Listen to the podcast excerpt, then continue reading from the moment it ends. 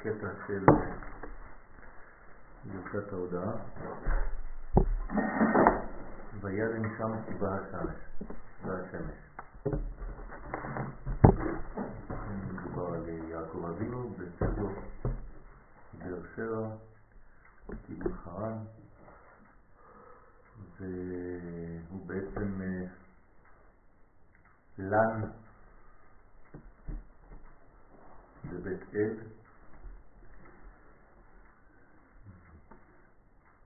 שער השמיים והרב עכשיו מתייחס לעניין ביאת השמש. מה זה בא השמש? ביאת השמש זה בחינת הסתלקות ומניעות האור שבא על ידי בחינת המעכב. זאת אומרת שמצד אחד יש אור ומצד שני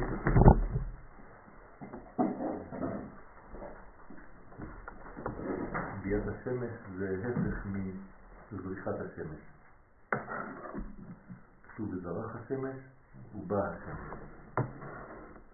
כשאומרים בא השמש, זה לא שהשמש עולה, אלא שהשמש שוקעת. ולכן זה הסתלקות. למה צריך שהאור יסתלק? בגלל שיעקב יורד מארץ ישראל לגלות. בגלות היחס לקדוש ברוך הוא הוא יחס של אה, השגת דרך החושך, לא דרך האור. כלומר, אם בארץ ישראל הגישה לאלוהות היא דרך הפנים, בחוץ לארץ הגישה לאור היא דרך האחור, דרך האחוריים של המציאות. זאת אומרת שיעקב הולך להכין את היחס לקדוש ברוך הוא בזמן גלות. לכן הוא מתקן תפילת ערבית. מה זה תיקון תפילת ערבית? זה איך להתייחס לקדוש ברוך הוא בזמנים של חושך. כי להתקשר לקדוש ברוך הוא בזמנים של אור, אז זה יחסית ברור.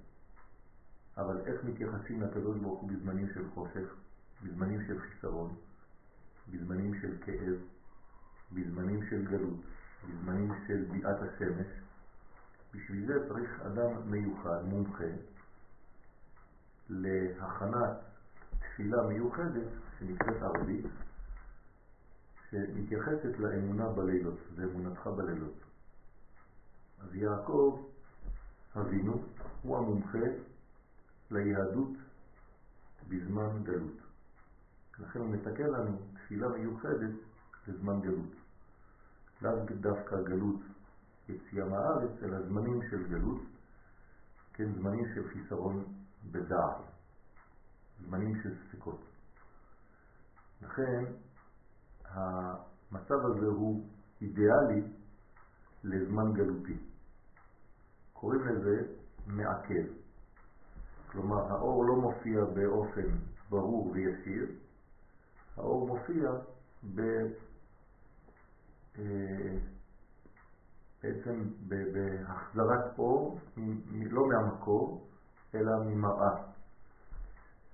אה, זה כבר לא אור השמש, זה אור הירח. כלומר, אור השמש כבר לא מאיר, אז האור משתקף בלבנה, והלבנה מאירה לאדם. אז לכן מתייחסים כביכול לזמן הלבנה, למרות שיודעים שהאור של הלבנה בא מאור השמש. אז זה נקרא מעכב, לא מקבלים ישירות את האור. כי שמש בחינת אור השכל, שרודף להשיג האור. כן, כשמדברים על שמש, מדברים על השגה ברורה. יש אפשרות לקבל את האור ישירות? לא. יש, בוודאי. אלא אתה כן הולכים לתקן נכון. נכון. אבל תמיד כשמקבלים אור יש מסך. אי אפשר לקבל אור בלי מסך. מסך זה אפשרות לקבל אור. כלומר, תמיד האור צריך לבוא בהסתר כלשהו. אבל יש גם הבדלים בהסתרים.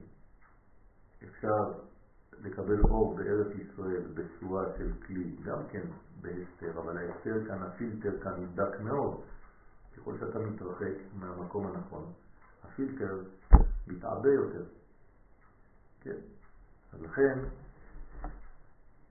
שרודף להשיג האור, אך המעכב מונע אותו.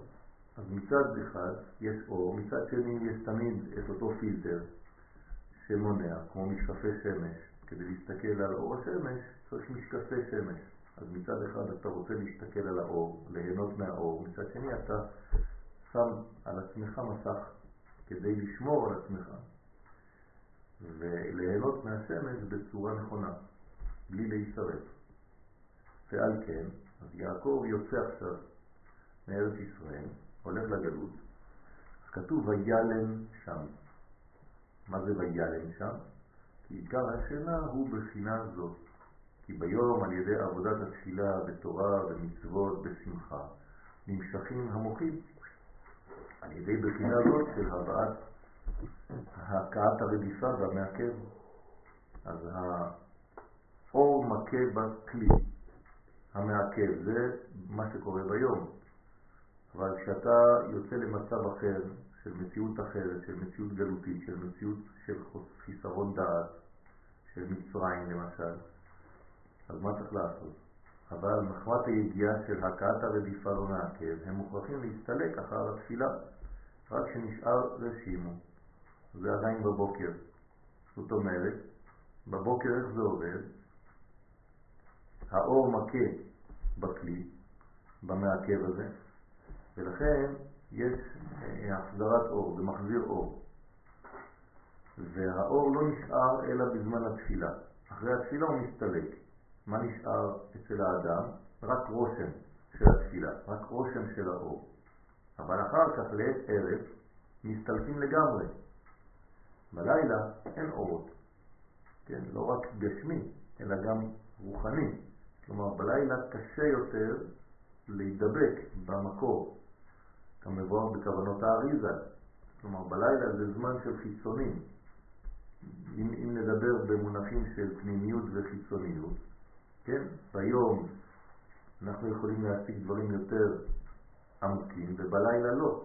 ולכן האריזל אומר לנו ללמוד דווקא סוד בלילה, כדי לאפשר לנו ללמוד דברים יותר עמוקים בזמן שהחסימה יותר גדולה.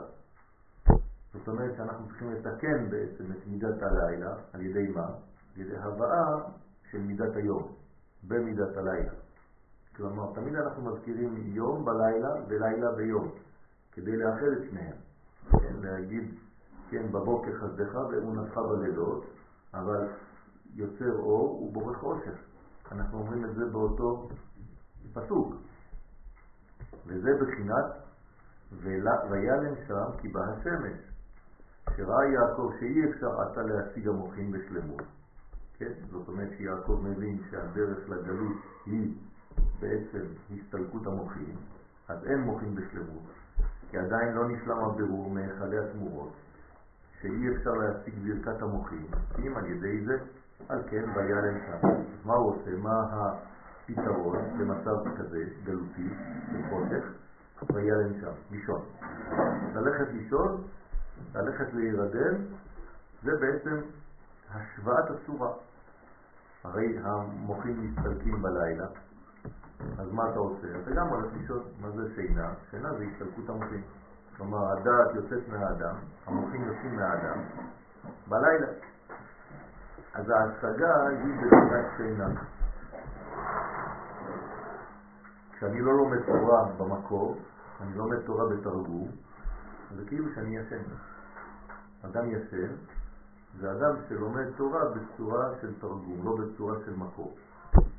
אז גם וילן שם מרמז על הגלויות, כמו שאמרו אבותינו ז"ל, כי משם כל הגלויות שבאים על ידי קלקולי הדורות, שאינם מבררים כראוי מהיכלי התמורות. והרבה מקלקלים רחמנא ליצלן. עד שמחמד זה, גם גדולי הצדיקים, אבות העולם, אינם יכולים להשיג כרצונם כמובן. אז מה זה מצב של גלות? זה כשאנחנו לא מצליחים לעשות את הבירורים כמו שצריך.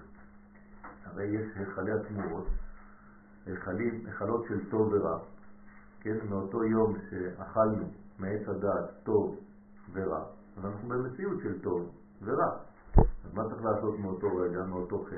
לברר את הטוב מהרע ולחזור למדרגה של עץ החיים. אבל המצב הזה הוא קשה, ואם אנחנו לא יודעים לעשות את הבירורים מהיכלי התמורות, כן, מה זה היכלי התמורות? זה דבר שמבלבל, הוא נותן לך דבר תמורת דבר אחר, כלומר, הוא משלה אותך. כוח מדמה. כן, כוח של דמיון. ולכן, מה זה קלקולי הדורות? שיורדים יותר ויותר לכוח המדמה הזה, לכוח של היכלי התמורות, שלא יודעים איפה הטוב ואיפה הרע, מתבלבלים, חושבים שהרע זה טוב, ולכן הטוב הופך להיות רע. כן? אז זה מקלקל את כל המדרגה, חד ושלום, עד שאפילו הצדיקים שבאותו דור, גם הם לא מסוגלים כבר להבחין בין הטוב לבין הרע. על כן מוכרח ללון שם מבחינת שינה וביטול. אז מה עושים במצב כזה? מבטלים את כל המדרגה לשורש. כן, כדי לתקן, למתק את כל הדינים, צריך להחזיר אותם לשורש. אז מתבטלים. אומרים לקדוש ברוך הוא, כן, בידך עסקי את רוחי. אז אומרים, אל תמהר להפריד כהן ואישה שלי התחתנו. כן, נכון. צריך להיזהר מאוד אה, ב, ב, בלקיחת אחריות על דברים בצורה מאוד מאוד אה, קלה. צריך הרבה הרבה כובד ראש כדי לדעת מה קורה. ולא לחשוב שאתה כבר מומחה לדברים ולענות ככה, לשלוף תשובות מהמותן. כן, צריך להיזהר מאוד, הדברים הרבה יותר מורכבים ולפעמים אנשים מחליטים החלטות וחס ושלום במקום קצת להיאבק ולגרום לשלום בית ולבנות משהו, אז הדבר הכי פשוט זה להתגרש. כן. עכשיו, מה צריך לעשות? עד שיברר כראוי ויבוא למבוקשיו. צריך לעשות עבודה של בירור, עבודה של בירור היא עבודה קשה. כן? מה צריך בשביל לברר? חוכמה. דעת. אור.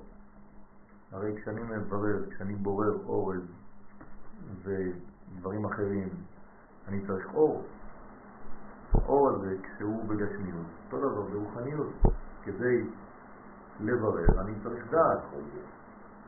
אתה חונן לאדם דעת, נכון? ואז אתה חוננתן, המבדיל בין קודש לחול. כי מי שאין לו, אתה חונן לאדם דעת, הוא לא יכול להבדיל בין קודש לחול, בין אור לחושך, בין ישראל לעמים, הוא לא רואה הבדלים. הוא הכל אותו דבר אצלו. וזה בחינת הבא להיטהר, מסייעים. אומרים לו, המתן, כן? שנאמר על כל אחד מישראל הרוצה להיטהר. אם אדם רוצה להיטהר, אומרים לו המתן. אומרים לו, אל תמהר, אל תדלג על שלבים, כי אחרי זה אתה תצטרך לשלם על כל השלבים שדילגת עליהם. לכן הרוצה להיטהר, מסייעים לו, אבל אומרים לו המתן. מה זאת אומרת אומרים לו המתן? כן? תעשה את הדברים בהדרגתיות. תבין שהנושאים בעולם הזה הם תהליכים. הם לא דבר של זבנג וגמרנו, כן? הם לא דבר של כאן ועכשיו, הם לא עניינים של מיד, הם עניינים של תהליכים.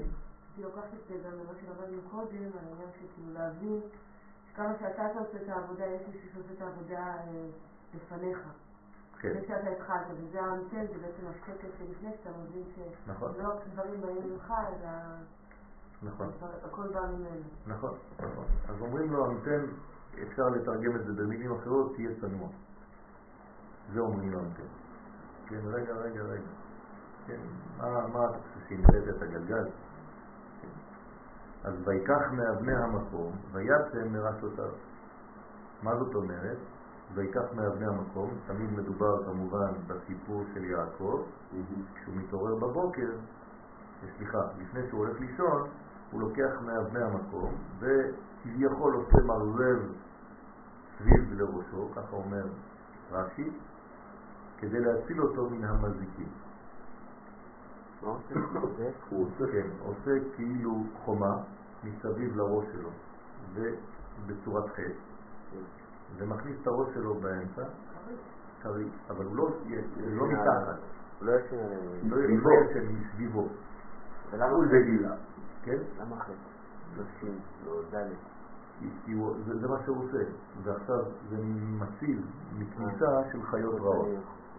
אז השאלה הפשוטה, למה הוא שומר על הראש וזה לא שומר על הגוף? זה האור. כן. עם ישראל תמיד שומרים על הראש. שימו לב לביטוי, נכון? כמו בהלכות סוכה, של אומות העולם זה הכל שומרי גוף. זה. בדיוק זה, גם החטא. זה בדיגר. בדיגר. איך אתה מתרגם בדיגר? שומר גוף. אצל. אומות העולם. אבל אצל ישראל שומר ראש. שומר בין הראש. כן? זאת אומרת שאנחנו צריכים לשמור את הראש יותר מאשר לשמור את הגוף. אז יעקב שומר את הראש שלו מכניסה של דעות קודמות. לא, בגוף. לא- הראש. נכון, כן, אבל אה, אה, עובדה שאצל אומות העולם שומרים על הגוף. למעשה זה בדיוק גם מה שקרה למצרים. מה? על מנת לזקק ולהביא את בחינת ישראל ולא יעקב, כי יעקב זה בחינת ירידה, נכון? אז זה היה צריך, זה היה חייב להיות דווקא במצרים. כלומר, אם, אם אתה רוצה לזקק משהו, אז אתה לא יכול לקחת אותו במקום שהוא כולו כולו כולו אה, טוב, ולהגיד אוקיי בסדר, אני יוצא ממנו את, ה, את הטוב ביותר, כי הוא בתוך טוב. נכון. פעם ראשונה שמפריד בין הראש לגוף בעצם. מבדיל. מבדיל. פעמיים. פעם שלישית גלידה. ויש מועד. כאילו, הוא אומר, תשמע על הראש שלך, תשמע על הגוף שלך, תשמע על גוף שלך, תשמע גם על הראש שלך. לא. זה לא משהו שאתה יכול להגיד, אני שמעתי תורה כזה ורק כזה. לא, ברגע שאתה שומר על אה, הגוף, שלמה. לא. אנחנו לא מדברים פה על שמירה. זה הפירוש של מלך, אתה אומר. אם את שומרת על דעות לא נכונות שלא ייכנסו לראש שלך, ובראש יש אוזניים ועיניים ופה, אז בעצם את שומרת על הגוף שלך. אבל אם את שומרת על הגוף שלך, את לא יכולה לשמור על הראש שלך, כי זה, זה לא נכון. מבחינה פיזיולוגית, אם אתה עושה ספורט וזה, אתה גם שומר על זה גם את. המחשבה שלך, אתה עוזר לעצמך לעשות יותר נקי, יותר בריא. מי, אמר, האדם. מי אמר ל, ל, לראש לשמור על, מי אמר ל, ל, לשמור על הגוף? הראש. זאת אומרת, הראש, אם את שומרת על הראש, הוא נותן אינפורמציה נכונה. בסדר? הגוף לא יכול לתת, לבנות ראש. הראש בונה גוף. יש לי פסוק ברעיון הזה, הפסוק זה אישה שעיניה הטובות אין כל גופת נכון. חבילה. זה לא- ושתיים, דווקא מה שאומר בית גן הזית, הוא אומר על דור דעה. הוא אומר שדור דעה זה מבחינת החב"ד, מבחינת, אחר כך השבע העונים פה זה כאילו הגוף. נכון. עכשיו הוא אומר שבכוח של דור דעה בכלל היה אפשר לבוא להיכנס לה- לעשות את כל הבירורים. אתה רואה שהבירורים הם הרבה יותר ארוכים גם, אבל דור דעה היה אחד. אולי לא, זה כבר הפרשנות שלי, אבל אה, הראש צריך לשמור עליו, זה זה השורש, זה השורשים, זה ההתחלה. היום אנחנו דור דעה. היום, היום זה הגלגולים של הדור דעה שיצא ממצרים. כן, אנחנו הדור הזה. זאת אומרת שאנחנו הגלגולים של יציאת מצרים. לכן אנחנו היום צריכים, אמורים לתקן ולסיים את התיקון. זה הדור האחרון. אנחנו כל הזמן הדור של הגלגול של יציאת לא. מצרים. כי שם- אנחנו עם. עכשיו נכון. התגלינו כעם. נכון, אבל במשך הדורות מתגלים חלקים של אותה אומה. זאת אומרת שביציאת מצרים התגלה הראש, במשך ההיסטוריה התגלה כל הגוף, ועכשיו אנחנו חוזרים לראש כדי לסיים את כל העבודה. אז אנחנו בעצם דור יוצא מצרים, דור שקיבל את התורה בסיני, ולכן היום אנחנו אמורים לקבל את תורת ארץ ישראל, שהיא תורת הסוד. זה השלב השני. אנחנו נסיים, זה הסיום. סיום זה לא סתם לחזור כדי לעשות עבודה שכבר עשינו, אלא להשלים את מה שחסר. ללמוד תלמוד ירושלמי וזוהר. ויקח מאבני המקום וישם מראשותיו. שלקח בירר מאבני המקום בחינת ברור אותיות וניצוצות, שהם בחינת אבני קודש, שנפלו להיכלי התמורות. מה עושה יעקב? הוא אוסף.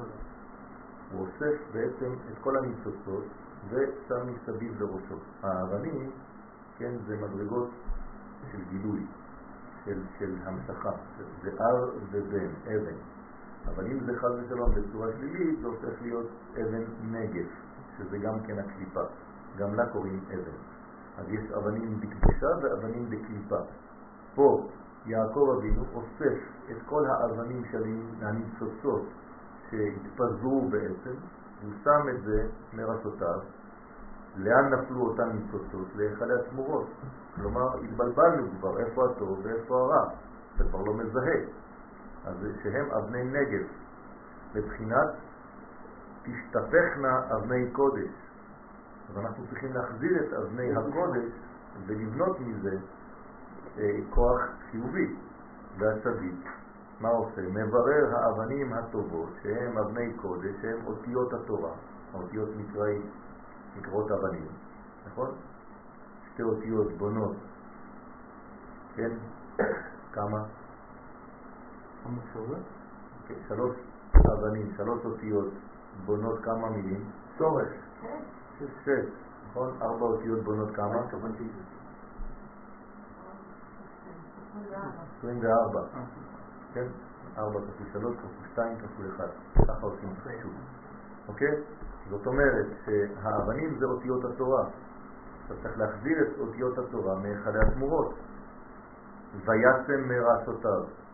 כן? מה זה וישם מרצותיו? שמקשרם לתוך הראש והשכל. הוא פושר את כל האבנים הללו אל תוך השכל שלו. אז מה אומר רש"י שם בפירוש? עשאם מרזב לרצותיו, כן? לשומרו מן המזיקים. זה אותו עניין, אותו רעיון. זאת אומרת שהוא בעצם מחזיר לעצמו את היכלי, מהיכלי התמורות, את האבנים הטובות, והוא עושה לעצמו עכשיו בניין שלם, הוא בונה לעצמו אותיות. אותיות זה כיוונים, זה עתה, זה הבאות למקומות, גישה נכונה לחיים. ניצוצות, נכון? נכון, ניקודי ניצוצות. חוץ לי פסוק של מהרבי נחמן, הוא אומר, אתה נמצא במקום בו נמצאות מחשבותיך, ודא שמחשבותיך נמצאות במקום בו אתה רוצה להיות. בדיוק. נכון. זה הכיוון. תמיד, תמיד הבניין צריך לדעת לקחת אותו, כן, אה, בשתי הצורות. למשל רבי נחמן אומר, אומר תמיד מצווה גדולה להיות בשמחה תמיד, נכון? האריזל אומר, אה, אה? לא, שמחה גדולה להיות במצווה. תמיד. וישכב במקום ההוא, מי אומר את זה? האריזה. וישכב במקום ההוא שישן מתוך דברי תורה. כלומר, מה זה וישכב במקום ההוא? באותו מקום, כלומר איפה שהראש שלו נמצא עכשיו. איפה הראש שלו נמצא עכשיו? בדברי תורה, בתודעה. בתודעה. כלומר, ממה הוא ישן, ממה הוא נופל לשינה? מתוך רוח הקודש. בסדר? הוא לא נופל לשינה מתוך דברים של קלקול. הוא עוצם את העיניים שלו כשהרשים הוא האחרון שהוא רואה, זה בעצם קודש. וזה מרמז על כל אדם שכשרואה שמונעים אותו, כמו שמונעים, כלומר, אדם רואה שיש לו מניעות בחיים. הוא רואה שיש כל מיני כוחות שמונעים ממנו להתקדם. כי כנראה יש לו כוחות ורוצים למנוע ממנו, כן? למשל פרעה רוצה למנוע מעם ישראל לצאת ממצרים. למה? הוא לא רוצה שנעשה עלייה. הוא לא רוצה, ועלה מן הארץ. ועלה מן הארץ זה לעשות עלייה. פרעה חושש מזה, כי הוא אומר שאם עם ישראל חוזר לארצו, ההיסטוריה מסתיימת. צריך לעשות הכל כדי לשמור אותו בגלות. רוצים עוד ליהנות מהעולם הזה. אל תיתנו לישראל להצליח. כן? מה אתה אומר? זה ההיסטוריה שלו. כן, כן. בעיקר. נכון, נכון, כי זה, כי זה בעצם כל אחד ועל האגואיזם שלו. שום דבר לא משתנה. לא, נכון? התקיפה שלו, התקיפה. נכון, נכון. היסטוריה ממשיכה, אבל הוא קליט. צריך להיזהר גם כן במי בוחרים. גם בכל מיני ועדות, ביישובים. כן, כשאתה בוחר במישהו ביישובים, תיזהר שהוא לא הולך לאותו מקום בגלל שיש לו אינטרסים אישיים לתקן אותם. כי מסביב לבית שלו יש קצת אה, לכלוך, אז הוא הולך לוועדה של ניקיון כדי להביא את הפועלים רק מסביב לביתו. דוגמה. אז להיזהר.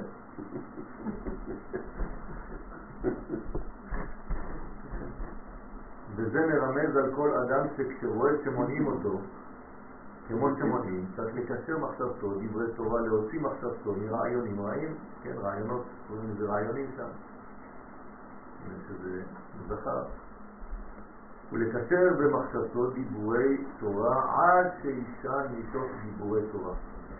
כלומר, להירדם מהוויה של תורה. כל הזמן אנחנו שם ככה לקרוא משהו. כן, הכי טוב.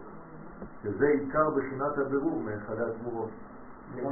אתה מכין את עצמך לחושך, לגלות. גם בהסתלקות המוחין, אני מניח מתרגמים את זה, גם בהסתלקות המוחין, בזמנים היותר קשים לך בחיים, תמשיך לימוד תורה. תמשיך להצמד לצדיק, לאמת. נכון. גם אם זה עכשיו לא מהיר לך. נכון. לכן יש מצוות ליווי. ליווי מה? למשל, אם מישהו בא אליי הביתה. מלווה אותו, אני מלווה אותו, נכון? כשהוא יוצא החוצה. פיה ולהגיע. לפחות, כן? למה? מה זה הסוד הזה? שכשאני מלווה אותו בעצם אני לא מסיים את הקשר בינינו בצורה של שלום שלום, סתם, אלא אני מלווה אותו ויש מצווה נוספת לומר לו דבר תורה קטן. כלומר, לסיים את הקשר בנימה כן, של קודש. כי זה מה שנשאר בזיכרון התודעתי של הקשר האחרון בינינו. איפה ראינו את זה? אברהם אבינו. פרשת השבוע, שעבר, יוסף. כן. כשהוא נעלם מאביו, הוא נעלם בדבר תורה, על מה? על עגלה ערופה. נכון? זאת אומרת שכשהוא נעלם מאביו, מתי הוא נעלם מאביו? כשאבא שלו שלח אותו לראות את אחיו. כלומר, לפני שהוא שולח אותו, אנחנו מבינים רטרואקטיבית שאבא שלו ליווה אותו ואמר לו דבר תורה על עגלה ערופה. וזה בעצם השיעור האחרון שנשאר ביניהם. אז הדבר הזה, האנרגיה הזאת, נשארת בתודעה של יעקב. ועובדה שכשיוסף שולח לו ברמז עגלות, כן, אז הוא מבין את הרמז, הנה השיעור האחרון שלנו, עכשיו אני סוגר את המעגל, אנחנו ממשיכים את השיעור. זאת אומרת שזה חשוב מאוד, לכן גם כשאתה הולך לישון, אתה נפרד בעצם מהנשמה, אז תלווה אותה בדברי תורה. בסדר? כל הזמן צריך לתת את בדברי תורה, כי אתה נכון, ונפרד נכון. נכון, נכון. אבל גם, גם בשינה, שינה, פה אנחנו מדברים על השינה, שזה ממש מוות, אה, סוג של מוות. אז לפני שאתה הולך למות, תיפרד ב, כן, בתורה, שהיא תמחה אותך. כתוב בשוכבך, היא תשיחך, נכון? היא תנחה אותך לגן עדן, היא תנחה אותך לכל המעלות. לאן הנשמה תעלה בלילה? תלוי באדם, במה שהוא עושה, במה שהוא מסיים, במה שהוא מלווה גם את נשמתו. רואה איך שזה עובד. יכול לומר עליי ממש. אתה הולך לישון כמו תינוק, פשוט כמו תינוק. וזה עובד וזה עובד. יודע שיש בדיחה.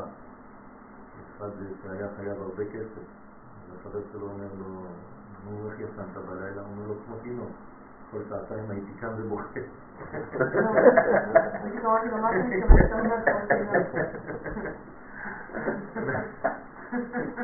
זה תינוקות. עד שישם מתוך דיבורי תורה, שזה עיקר בחינת הבירור מהיכלי התמורות. זאת אומרת, לפני שאתה הולך לישון, לפני שאתה נכנס למצב גלותי של שינה, אתה צריך ללוות את עצמך, כן, אה, בהליכה הזאת עם דברי תורה. אז תשים תמיד איזה ספר לידך, כן, מדרגה עליונה, ואז אתה נרדם עם הדבר הזה. כן, לא להירדם עם טלוויזיה. כי זה בחינת תשובת המשקל, כן, זה תשובת המשקל, שהוא עיקר תיקון פגם הברית, שהוא פגם המחשבה, שכל תיקונו על ידי זה דייקה. כמו שכתוב על מאמר רבותינו ז"ל, בהיינו דעל, והתורה רציתה, וזהו וישכב במקום ההוא. מה זה במקום ההוא? במקום ההוא דייקה, שהוא המקום שפגע בו. זאת אומרת, המקום שהתפלל בו, המקום שהיה לו קשר עם האינסוף. ששם הוא נפל. ששם, מה זאת אומרת נפל? ששם היה לו בחינה של חוסר שלמות, אז דווקא שם הוא מסקלה. כן. שם הוא הולך לתקן. נכון, אבל שם המקום בעצם... פגע בו כאילו. ש- ש- ש- המ- המקום הנכון גם. כן? כן, המקום הנכון, זאת אומרת, כן. למה הוא נופל שם? כמו שאמרת לנו, מי שנאף, שלא יהיה לחכות 40 יום להתפלל. נכון. לא יודע מה אמרת. נכון, נכון, זה אותו רעיון. אז במקום ההוא, זה כאילו, איפה שפגמת, שם נכון, תתקן. נכון. נע, נע, לא חשוב. אה, סתם פעם אחת דוגמא כזו, אני לא יודע מה הבאתי. ש- כשיש אה, אדם שחוטא, אז הוא הולך לעשות תיקונים רחוקים, במקום לעשות תיקון בדבר שהוא חטא בו. כן? האדם חייב כסף לחבר שלו, הוא הולך להתפלל 40 יום בכותל. תחזיר את הכסף, מה אתה הולך להתפלל בכותל? כן. אז אה, מה זה אומר? זה אומר שמתי אדם נופל בעצם? רק במקום שיש אור גדול. נכון? אם יעקב נפל באותו מקום, זאת אומרת שבאותו מקום בעצם זה התיקון שלו, זה המקום הכי גדול. כלומר, אם הוא לא היה נופל שם, הוא היה מקבל את האור הגדול. הוא נפל בברית יעקב? לא. מה זה נפל? גם הברית. לא, אנחנו מדברים עכשיו על יציאתו של יעקב מארץ ישראל וללכת לחרן, נכון? עכשיו, ברגע שאדם יוצא מארץ ישראל וילך חרנה, יש כאן נפילה. עכשיו, לפני הנפילה הזאת הוא פוגע במקום. איזה מקום? בבית המקדש. במקום שעתיד להיות בו בית המקדש. מה זה בית המקדש? בית המקדש זה כל המוחים. זאת אומרת, כל המוחים בגדלות. למה דווקא יעקב ישן באותו מקום? הרי אילו ידעתי, לא הייתי נרדם. כך אומר יעקב. זאת אומרת, איך אני יכול לישון במקום שיש בו מוחים? מה התשובה? דווקא בגלל שיש מוחים במקום כזה, מרדימים אותך. זה זה מעניין, כי עודף מוחין אתה נרדם, חוסר מוחין אתה נרדם. נכון, נכון. אבל עודף מוחים אתה נרדם משמירה. חוסר מוחים אתה נרדם מטיפשות. אני דרך אגב, היום כשעליתי לפה, אני חשבתי על אבא שלך, וגם שמעתי תוכנית ברדיו, שהרבה אנשים מבוגרים, להם מאבדים את הזיכרון, כל המחלות האלה. אמרתי שבאיזשהו מקום זה הרבה מאוד רחמים של הקדוש ברוך הוא. ככה. כדי שלא יהיו בזויים אולי בזקנה שלהם. לא גם שוכחים את כל הרעה. כן. זה מונע מהם להיזכר בדברים הרעים. אז הם הם בנו לעצמם מנגנון שמירה, הם זוכרים רק את הטוב, באיזה מקום טוב להם. נכון? הם טוב להם. מעניין, יעקב דווקא נכשל בזה. במה? הוא, הוא, הוא, הוא טען כלפי הקדוש ברוך הוא על דברים רעים שקרו לו. שהוא אומר שהחיים שלו היו מעט ורעים? אכן נכון. וזה מוסר השכל לנו, שלא משנה. ולאברהם אבינו הכל היה חלק, אף פעם הוא לא התלונן. אז אני מבינה שזה שמו מוזר, במקום, לא ביעקב. שמו לא ביעקב, במקום. לא, אז גם הוא לא במקום, הוא ב... מה שרציתי לומר זה שמתי מתי מפילים אדם בעצם לניסיון? שיש אור גדול. כש- כשהוא יכול להגיע למדרגה אחרת גדולה. כלומר, הוא לא נופל סתם, הוא נופל בגלל שהוא עשה תשובה. הוא נופל בגלל שהוא בתהליך התקדמות. הוא חווה שואה בגלל שהוא עומד לעלות לארץ ישראל. בסדר? הוא עובר דרך תהליך של מלחמה בגלל שהיה פוטנציאל גילוי משיח. כמו שאמר הרב שלי אתמול. הוא גם ניצול שואה. אז הוא אומר, מה, אני לא התלוננתי. ניצלת, מה אתה רוצה? תגיד. ראית תלמיד. חכם לבנות. שחטא, שעבר עבירה, אל תערער אחריו, שמא עשה תשובה. מה זה אומר? זה לא שאתה יודע שהוא בטח עשה תשובה לפני שהוא הלך לפני. אלא לפני. בגלל שהוא עשה תשובה, הוא חטא. כלומר, תמיד כשאתה בתהליך של עליית מדרגה ביחס למה שהיית אתמול, אתה משנה תהליך, משנה מהלך, אתה רוצה לעלות קומה, שם אתה עלול ליפול. בגלל שאתה רוצה לעלות. כאן בעצם יש פוטנציאל עלייה ליעקב, ושם הוא בעצם נופל, שם הוא בעצם נרדם. בחיל האוויר יש לנו איזה נוהל כזה, אני חושב שזה גם לימוד כאילו שקשור לזה. בן אדם נניח עשה תאונה, תאונת מטוס, תאונת זה, היה לו איזה משהו, באותו יום, ממש מיד אחרי. מעלים אותו באותו- מקום, מביאים אותו לאותו מקום, תיקון של הרשימו הזה, של ה... שלא יישאר בפחד. לא יוצא בפחד, עכשיו איך זה בא קשור לפה? נפלת? כנראה הכוונה הייתה טובה, אבל ה- איך אומרים, שלך, טובות. הכלים שלך לא היו נאותים. תבוא דבר. ב- תבוא עם כלים חדשים לאותו מקום, נכון, לאותה סיטואציה. תתקן מיד, כי אם לא אתה תישאר עם הפחד של המקום הזה לא חוזר. מה היה יכול להיווצר מהמצב הזה, של המקום הזה לא חוזרים? שעם ישראל לעולם לא יבנה את בית המקדש. כי אנחנו בני יעקב, כלומר יש לנו באופן אינטואיטיבי פחד מאותו מקום. עד היום. וזה אכן נשאר, זה אכן נכון. אנחנו לא יודעים איך להתעסק במקום הזה, אנחנו לא יודעים מה לעשות איתו. אנחנו מעדיפים שיישאר בידי ערבים. זאת האמת מה שאני אומר. כן, זאת האמת, גם היום, תדעו לכם. אפילו היום הרבנים של היום מעדיפים שזה יישאר בידיים של הערבים, כי הם לא יודעים איך להתעסק עם המקום הזה, הם לא יודעים מה לעשות שם. יש? פחד, יש פחד. זה. נכון. זה כמו ביין. מה מעדיפים? שלא יהיה משנת שמיטה. בלי חשש. שמיטה, חשש. כאילו, השמיטה זה מחלה. להפך, זה הברכה הכי גדולה. מה אתה כותב בלי חשש שמיטה? אתה חושש מהשמיטה? כן. זאת הבעיה. בבית אבות לא הבנתי את הקטע הזה. בסך הכל מה? הקדוש ברוך הוא נותן לך ברכה גדולה. לאדמה ולעשות לעשות מהשמיטה זה הברכה הכי גדולה, לאכול מהשמיטה. אבל אומרים לך בלי חשש. למה? כי חוששים, לא יודעים איך להתעסק עם הדברים האלה. הפכתי להיות יהודי הלכתי. כמו שאמרת לנו פעם בכל שיעור שלך, שאומרים שזה מסוכן. נכון. זה- זה- זה זה הסימן, זה הסימן זה שהטוב היה טוב. בסדר. שתיקח משהו. אם התום הזה מסוכן, אתה מזהה משהו בתת מודע שיום אחד מישהו עבר שם.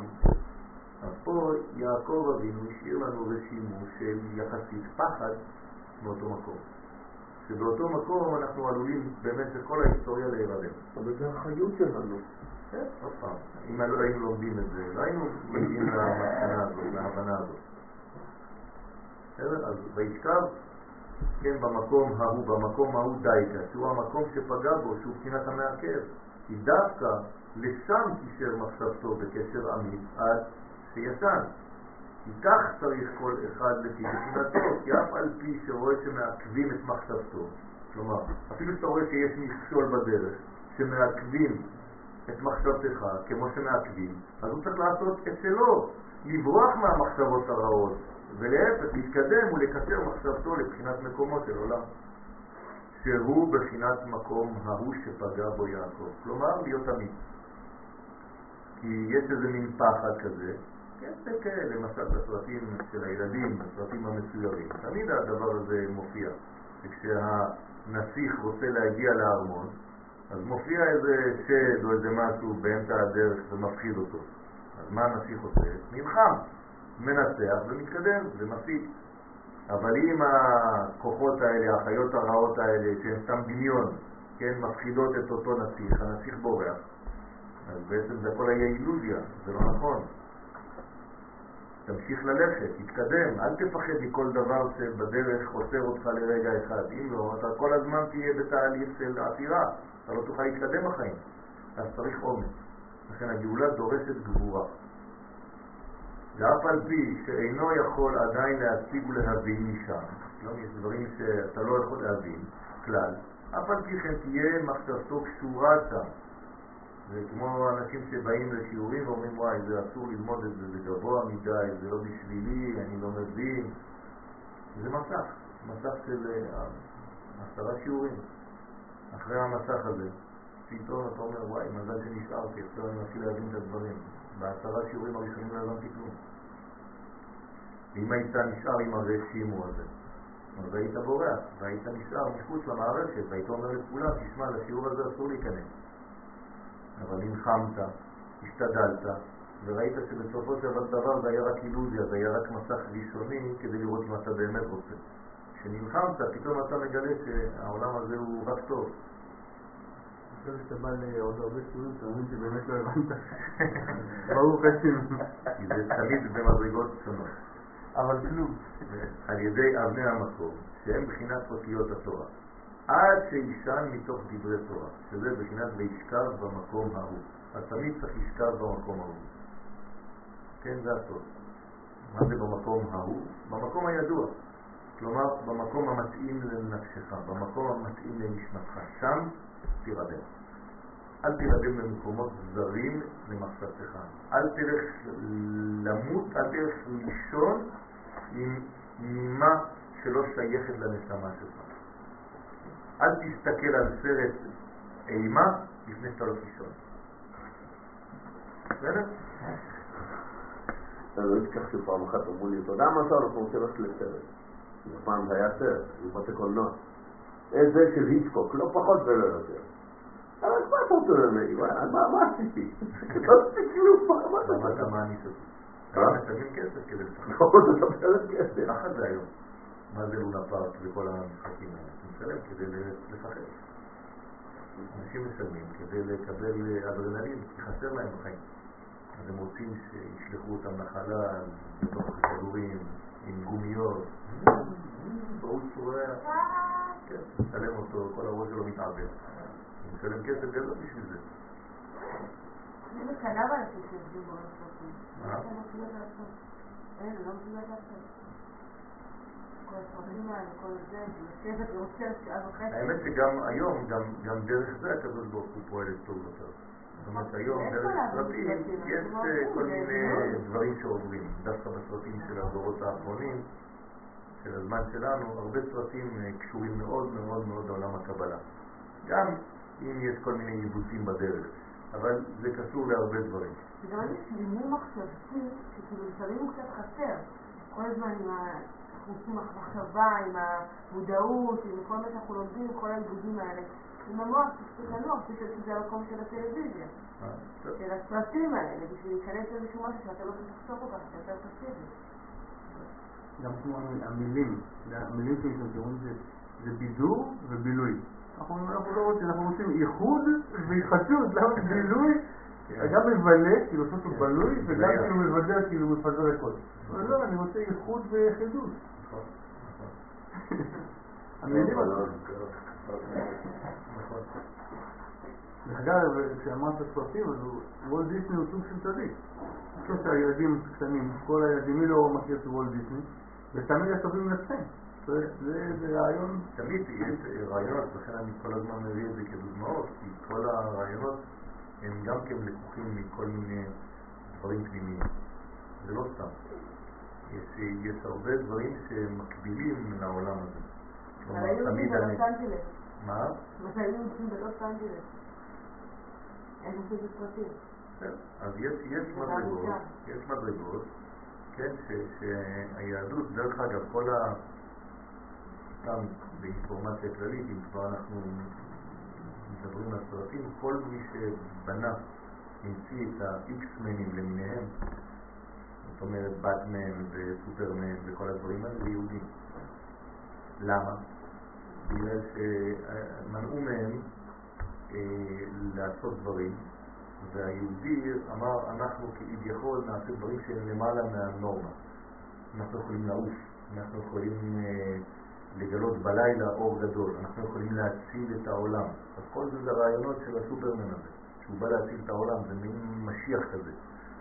כן, אז הרעיונות האלה נבעו מהמוח הסגור שרצו לסגור את, את עם ישראל, והוא, אי אפשר לסגור אותו, הוא עף עוד יותר גבוה.